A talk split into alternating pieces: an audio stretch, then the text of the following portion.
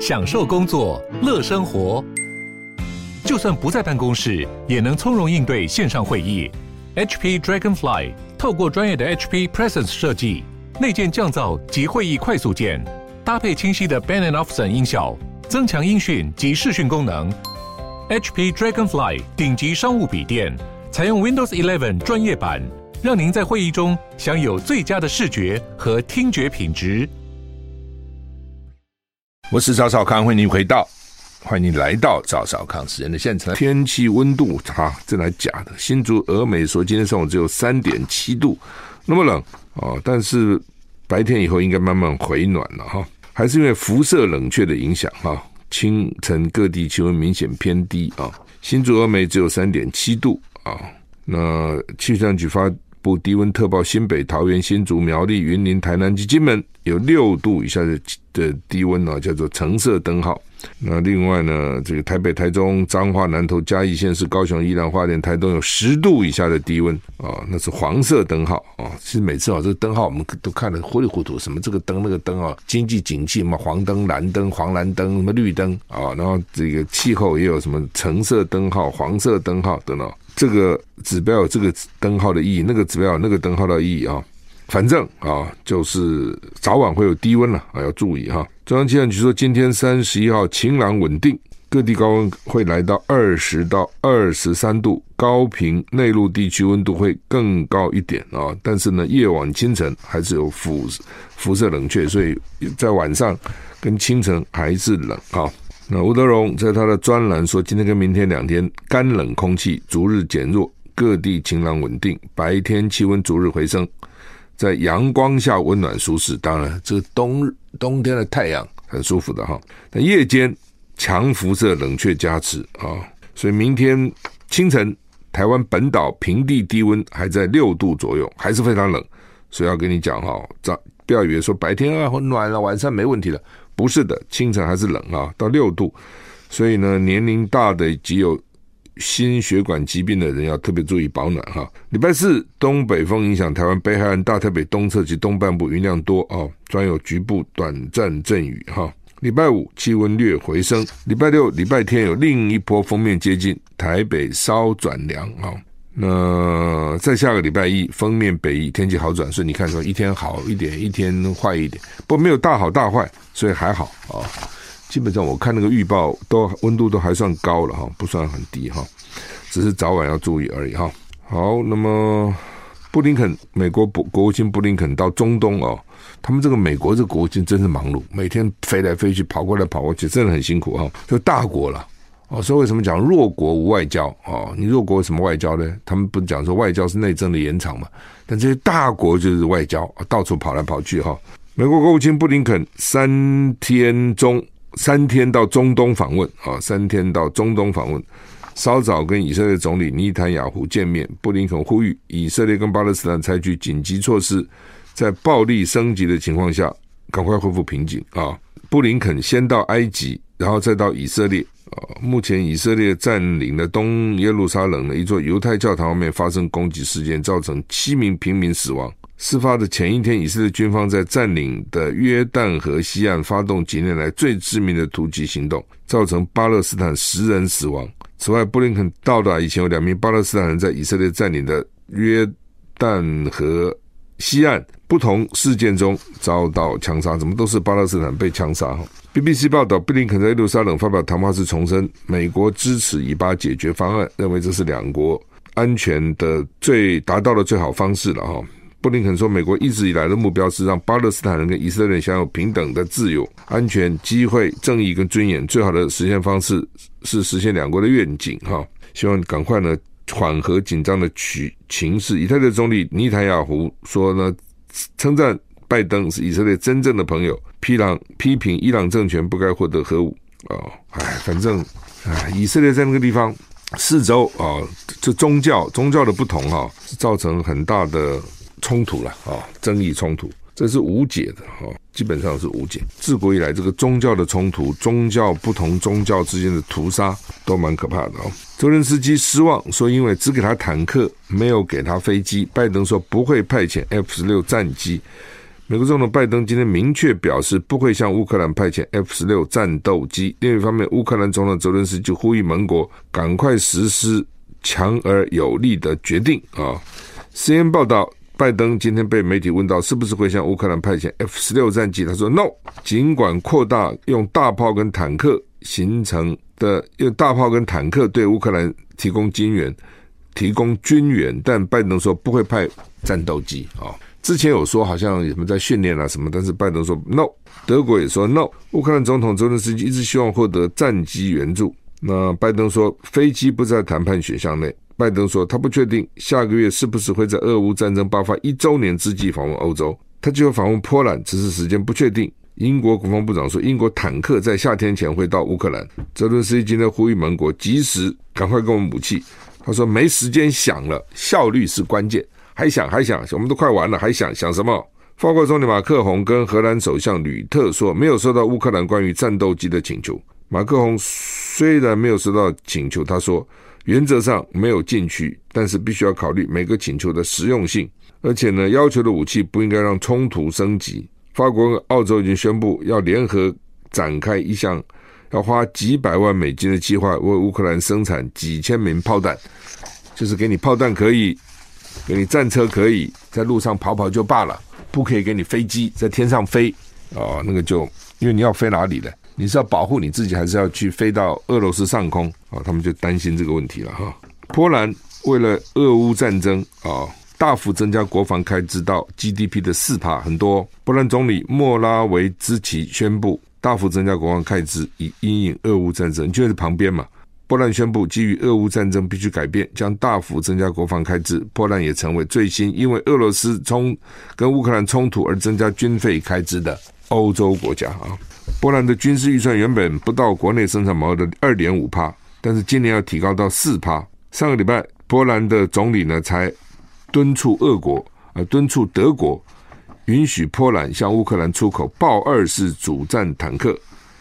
他说：“俄乌战争让我们更快武装自己。今年我们将做出前所未有的努力，将国防开支提高到 GDP 的四趴，可能是北约国家里面最高比例的。”波兰跟俄罗斯的飞地加里宁格勒接壤，先前曾经表示将从美国购买一百一十六辆坦克，今年春天将有第一批交付。BBC 说，俄罗斯入侵乌克兰，导致许多西方国家重新。审视他们的军费支出，北约成员已经同意，二零二四年开始将至少有 GDP 的两趴用于国防。法国也有大规模扩充武装部队的计划。瑞典跟芬兰、德国跟英国都宣布增加军事预算。就说只要俄乌这样一打仗，呃，欧洲这些国家、北约这些国家就很紧张，赶快说我们国防预算不够，加加加加加。啊，老共一增加台海之间的飞机飞来飞去，哇，这个日本啊、韩国啊、美国啊都增加国防预算，哦，什么太平洋这个司令部啊都增加国防预算，到底是好还是不好？从某个角度看，各国增加自己的军事力量；从另一个角度看，军事的投资其其实就是一种必，好像就是好像又是必要，但是又是恶，必要之恶，就是又不得不投资，但是呢，真的是很邪恶的。哦，让这个军工产业、军火工业大赚急钱哦，搞得大家这个紧张兮兮，然后呢，都拼命增加国防预算。这些钱做什么不好？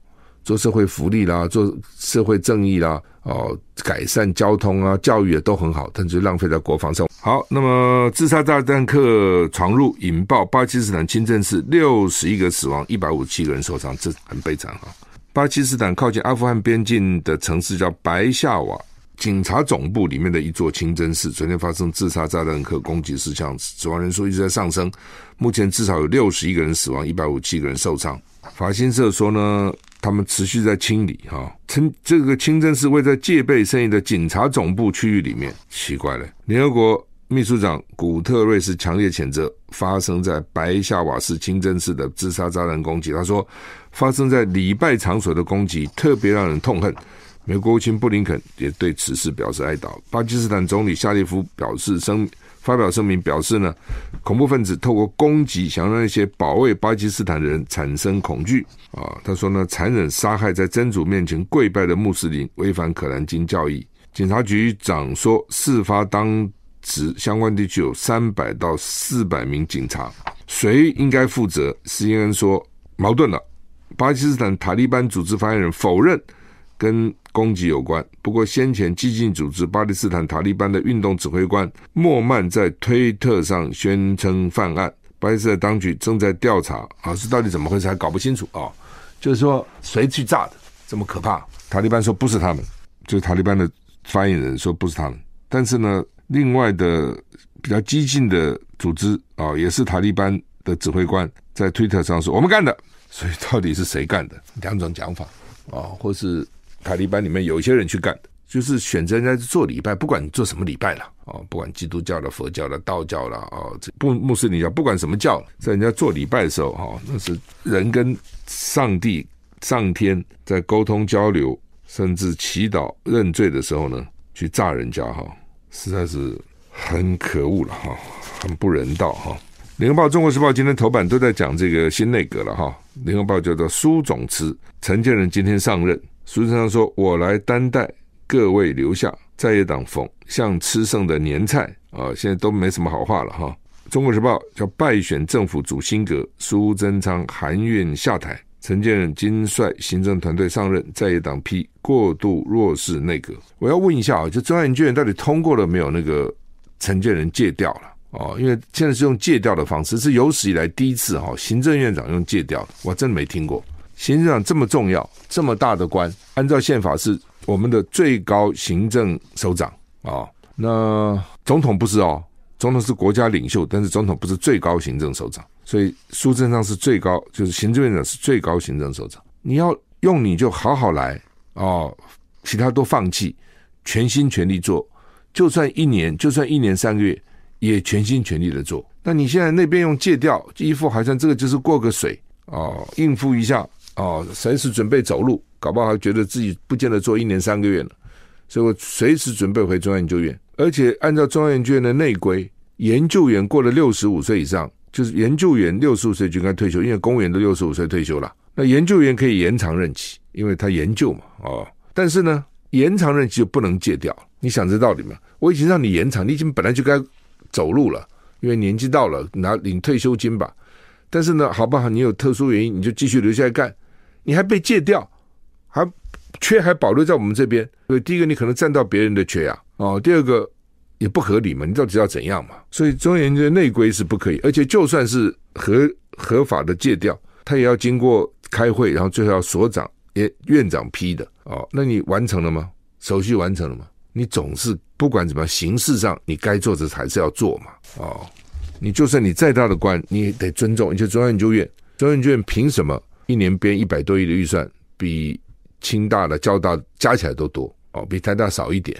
那你台大一年几万个学生，诶，那你研出出什么东西来嘛？哪些成果拿出来给大家看一下？然后你这人到底怎么安排的？哦，大家都会以前是不不讲你的，哎，算了，立法委员也不太愿意去碰那个学术机构了。哦也是表示尊重嘛，那你自己要尊重你自己啊。中央军为了尊重中央军属于哪里，你知道吗？属于总统府哎、中央研究院不属于行政院，是属于总统府。所以以前我们在立法院审预算，中央军是放在总统府那个那个部分去审的，它属于总统府的，表示地位的崇高嘛。但是总统有把你看在眼里吗？要从里面调个人，居然你规定的该有的程序都不走完，今天就上任哦，那你把中央研研究院置于何方？置于何处？而且呢，他们自己搞了一个什么特聘研究员哦，拿那么高的待遇，而且可以一直干、一直干、一直干，一直干到死，实在是很难看呐、今天这个联合报的社论在讲这个陈建仁啊，联合报社论叫做第六度借调，陈建仁名名利权无一肯松手啊。其实这个议题是我最先讲的啦，就我拿陈建仁跟郝柏村比嘛，郝柏村当了行政院长，他的陆军一级上将就退伍辞掉，是完全辞掉。陆军一级上将待遇是非常好的，而且他可以做到死哦，享受所有的现役的待遇，他照样享受。他做了行政院长，毅然决然就把陆军一级上将给辞掉了。我这就要指出来呢，说陈建仁哈恋栈爱钱，那我本来用的词是恋栈贪财，后来我觉得贪财还是重的啦，爱钱好了，爱钱。那郝柏村呢，高风亮节，两相对照，高下立判，哦，真的是这样子。有时候你不比，你还不知道。因为郝柏村那时候退役军人一级上将辞掉担任行政院长，我们觉得是理所当然啊，你不觉得理所当然吗？都给你做了行政院长的这么大的官，那你一级上将还要扒着不放吗？对不对？哦，而且文人这个当行政院长啊，所以辞掉了。他觉得这应该要辞的哦，我也不觉得那个时候有人给他掌声，其实也没有的，就辞了嘛。可是你现在对照陈建仁，就发觉搞半天那还是不容易的，啊，不是这样吗？陈建仁都不肯放啊，还扒着那个地方啊。哦，今天联合报的社论，还有中国时报的这个，我看中国时报有一篇在副刊的时评，也是陈建仁舍不得。其实我原来那个脸书就一杯讲陈建仁舍不得，郝柏村舍得啊，其实就是其实就这个意思，陈建仁舍不得嘛。放不下嘛？哦，那你口口声声天主啊什么挂在嘴里，那天主叫你这样子吗？对不对？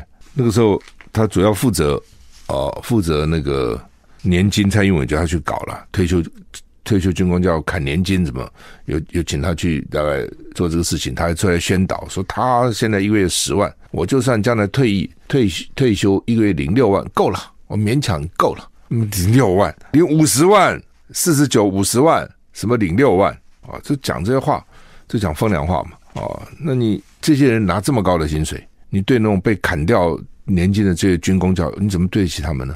所以呢，联合报社论是他的名利权无一肯松手，说他一共服公职二十五年，然后呢被政府借调五次，加上这次六次，担任过国科会副主委、卫生署署长、国科会主委、副总统，还有呢最早是国科会的生物处处长。二十五年里面，一半的时间都是借调去当官。那为什么就去当官算了嘛？他又不肯，就怕官不能一直干了，政党轮替也干不了了。所以呢，我大学保留那个教职，干干官，然后再回头当当教授，时机好再出来干干官，再回去当我的教授。那你我就问你，你这样有多少时间能够做研究嘛？你自己想嘛。就像那些当公职然后去写论文的，有多少人真能够认真的写嘛？你连一个硕博士论文都写不好，那他们做研究，他能够花多少时间做研究？一半时间都不在研究单位啊！有这样做研究的我还没听过啊！有做研究做一半去搞行政的有，那就是搞行政的嘛。那搞行政之后，我不要，我还是觉得研究好，再回来做研究，可能也有，但是没有那种一下做研究，一下搞行政，一下做研究搞搞那么五六次，我还真的没听过这样的人。所以你说陈建仁副总统做完去做中央研究院院长。我觉得都可以，就是行政嘛，那是一个行政工作。但你去副总统做完，就变成中央研究院的特派研究员，这我反对。你副总统那四年，你有可能做研究吗？那不可能嘛！你天纵奇才，中断了研究，突然回来又能够研究了，而且是诺贝尔级的研究，你觉得有这可能吗？所以这种脚跳两条船了啊，就没有真正的想要把工工作做好哈。这就是陈建仁啊，那么这是联合报的头版是说陈陈建仁这个上台，那中国时报是说苏贞昌含怨下台败选政府主心阁，他这一个标题含了很多意思了哈。第一个意思就是是个败选政府，本来六合呃九合一他就败选了，这是一个。第二个呢，还败选还都来当官了哦，真的是也不是说不行，也不是说败选不能当，看怎么败选的嘛。有时候非战之罪了，但是你败选全部都来了。不，这也怪。那民进党就这些人就是了。好，这是一个。第二个呢，苏贞昌含冤下台，为什么？因为苏贞昌昨天怎么讲呢？他是说，人生就像茶壶，这是他送给阁员的小卡片上他说的。人生就像茶壶，不好做，容易破。茶壶不好做的，你真的要手工做茶壶是不好做的啊，很容易破。而且呢，茶泡好要分给人家，就不给人家喝嘛。分的不好还被见怪啊。最后自己只剩下满肚子渣，所以呢，他很不爽的。我还真的没有看到一个行政走势还用这种泡茶，茶壶不好做，泡茶承受高温，泡好的茶让你们喝，好喝你们就说茶叶好啊，不好喝你们就怪我茶壶没泡好，然后呢，最后剩下一些渣子留在我的肚子里，就讲他自己了。那所以说他含愿下台啊，其实并不想下台的啊，是不爽的啊等等。所以这个内阁也觉一开始啊就遭受到被人家冷嘲热讽啦，什么新瓶装旧酒啦，换汤不换药啦，哦换瓶不换酒啦，啊等等等等。那事实上你用的人也是这样嘛，你看得出来就是这样子啊。奇怪了，这个新冠病毒哈，现在又说。B A 五现在已经退位了，原来不是 B A 五是主流病毒吗？现在 B A 五说只占了三十五趴了。那什么是第一呢？什么是最多的呢？叫做 BA 点二点七五，这什么东西啊？BA 点二点七五，突然之间这就占了五十三趴了。他说他已经正式超过 BA 五，成为国内主流变异株，而且这个 BA 点二点七五呢，有免疫脱逃跟重复感染的可能性。所以呢，第一个呢，所谓免疫脱逃，就打了疫苗，它可能还会跑掉。那你得了病，它可能还会感染你，是这个意思啊。他他们现在比较担心的是 XBB 点一点五跟 BQ 点一等变异株，大家现在看的也糊里糊涂了哈。昨天昨天国内有两万两千一百三十八例本土个案哈，比上个礼拜同期涨了一倍。我想主要也是因为过年了，大家跑来跑去，哎，有些餐厅人很多哎，哦，吃的我都很紧张。啊，疫情期间呢，就是那时候当当时大家不敢吃的时候呢，我常常在外面吃饭。为什么呢？餐厅没什么人嘛，你怕什么？放眼望去，跟没什么人，松空空的，松松的。所以我个人认为没问题。最近 大家放松了，去过年很可怕。哎呀，我不是脸书上讲，我到那个兄弟饭店兰花厅吃台菜，哎呀，我的天！那个桌子摆得密密麻麻，一桌一桌都靠得非常近，旁边人讲话你都看得清楚，而且吃饭不戴口罩啊。然后外面那个排广广东点心的那更不得了，不里面满满的，外面排满电梯口一出一打开电梯，吓一跳，这什么场面啊？满满的人就这样子啊。你说如果有中中间总会有人染疫吧，对不对？那或者他自己不知道他就染了，他还有病毒，那旁边人就很危险嘛。啊，所以我那那天我还真的紧张啊。我菜没来以前我就一直戴着口罩。然后呢，吃吃不吃的时候，我把口罩戴起来。我从来没这么紧张过。哦，看那么多人，哦，其实还是就是人很密集了。哦，很多地方人都非常多。好，那么但是呢，什么叫做 BA 点二点七五？这到底什么东西？哦，现在搞不清楚啊。然后呢，双头狗叫做 CH 点一点一啊，那说它也是 BA 点二点七五的一种了。哦，等等等等哈。所以现在变异病毒很多啊。真的很麻烦啊！反正还是，虽然得了到底怎样，我每次都问人家啊，你得了怎样？有人说没什么啊，没什么，就就说哎呀，很难过。所以每个人真的还不太一样，真的是不一样的啊。那从大陆回来的已经少了哈，说整体的阳性率只有二点二帕，减少很多了啊。所以原来他们也担心，所以我看这个中国大陆他也很绝啊，他 他这个关门就关起来了啊，清零嘛。然后呢，他一开放就这样全部给你开放，而且当时我还不知道真的假的，听说鼓励嗯尽量感染，什么意思？就是说你得病了，叫你来上班，尤其政府机构，我们现在得病说你在家休息对不对？那不是来上班，为什么？同事都感染了，然后叫同事回家去感染他们的家人，他这个实在是你就知道，他们这个大陆政府的逻辑跟我们真的很不一样，所以我这点是我也很担心，说我们老是用我们的想法去想大陆。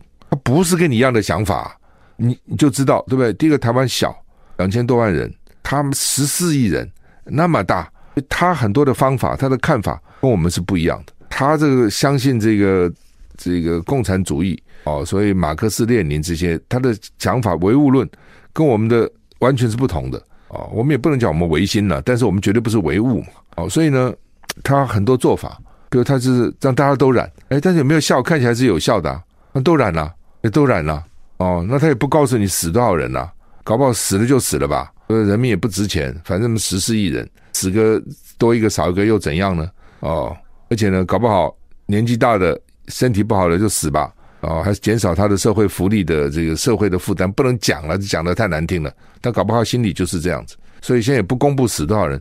世界卫生组织对他公布，你告诉我们你们死了，他不讲，不讲就没事了。他那么大个国家，对不对？你怎么知道他死多少人？哦。所以你也不会知道为什么很多地方很偏远啊，乡村这到底怎么会？你搞不清楚。那好了，一阵子，通通染疫了，该死也死了。然后呢，现在好像又没事了。他就是他、哦，这是看起来我当时的预测哈。你记得我在我们这边讲，我说我预测农历年过以后大概一到两个月它会平复。现在看起来比我预测还快。我当时这个预测的时候，我都有点紧张，什么到底万一？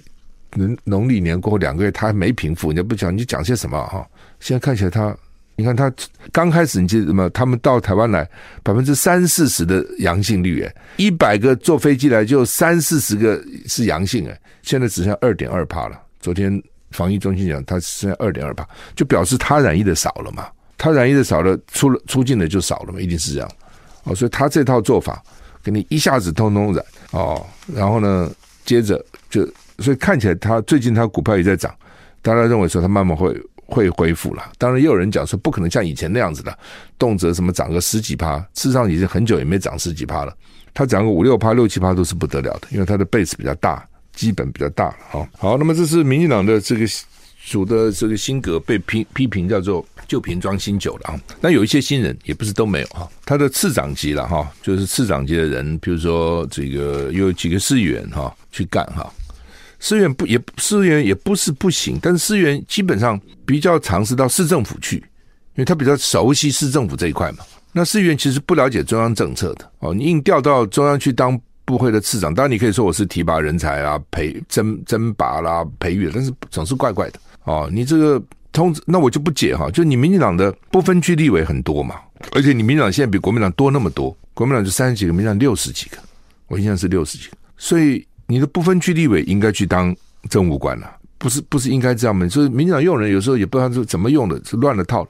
政务官，尤其中央的政务官，用不分区立委干是很适合的嘛，也比较符合内阁制的精神哦。然后你搞一些地方议员去，这有点怪啊、哦，真的有点怪。那这是一个，第二个呢，那个李纯啊、李纯突然就调去外交部当次长，李纯何许人？他就是那个莱猪反莱猪是跟我辩论的那个人，就是。你记得吗？那个莱猪不是公投的时候有辩论嘛？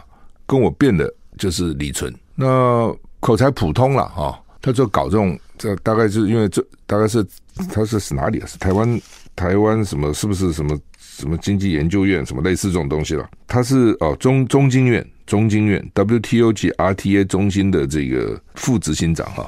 当你民进党怎么用人，那是他的他的权利了啊！只是我只是好奇，李纯当时跟我辩论他的讲法，就是说，你现在不让美猪进来，你将来就进不了这些国际的这些经济组织。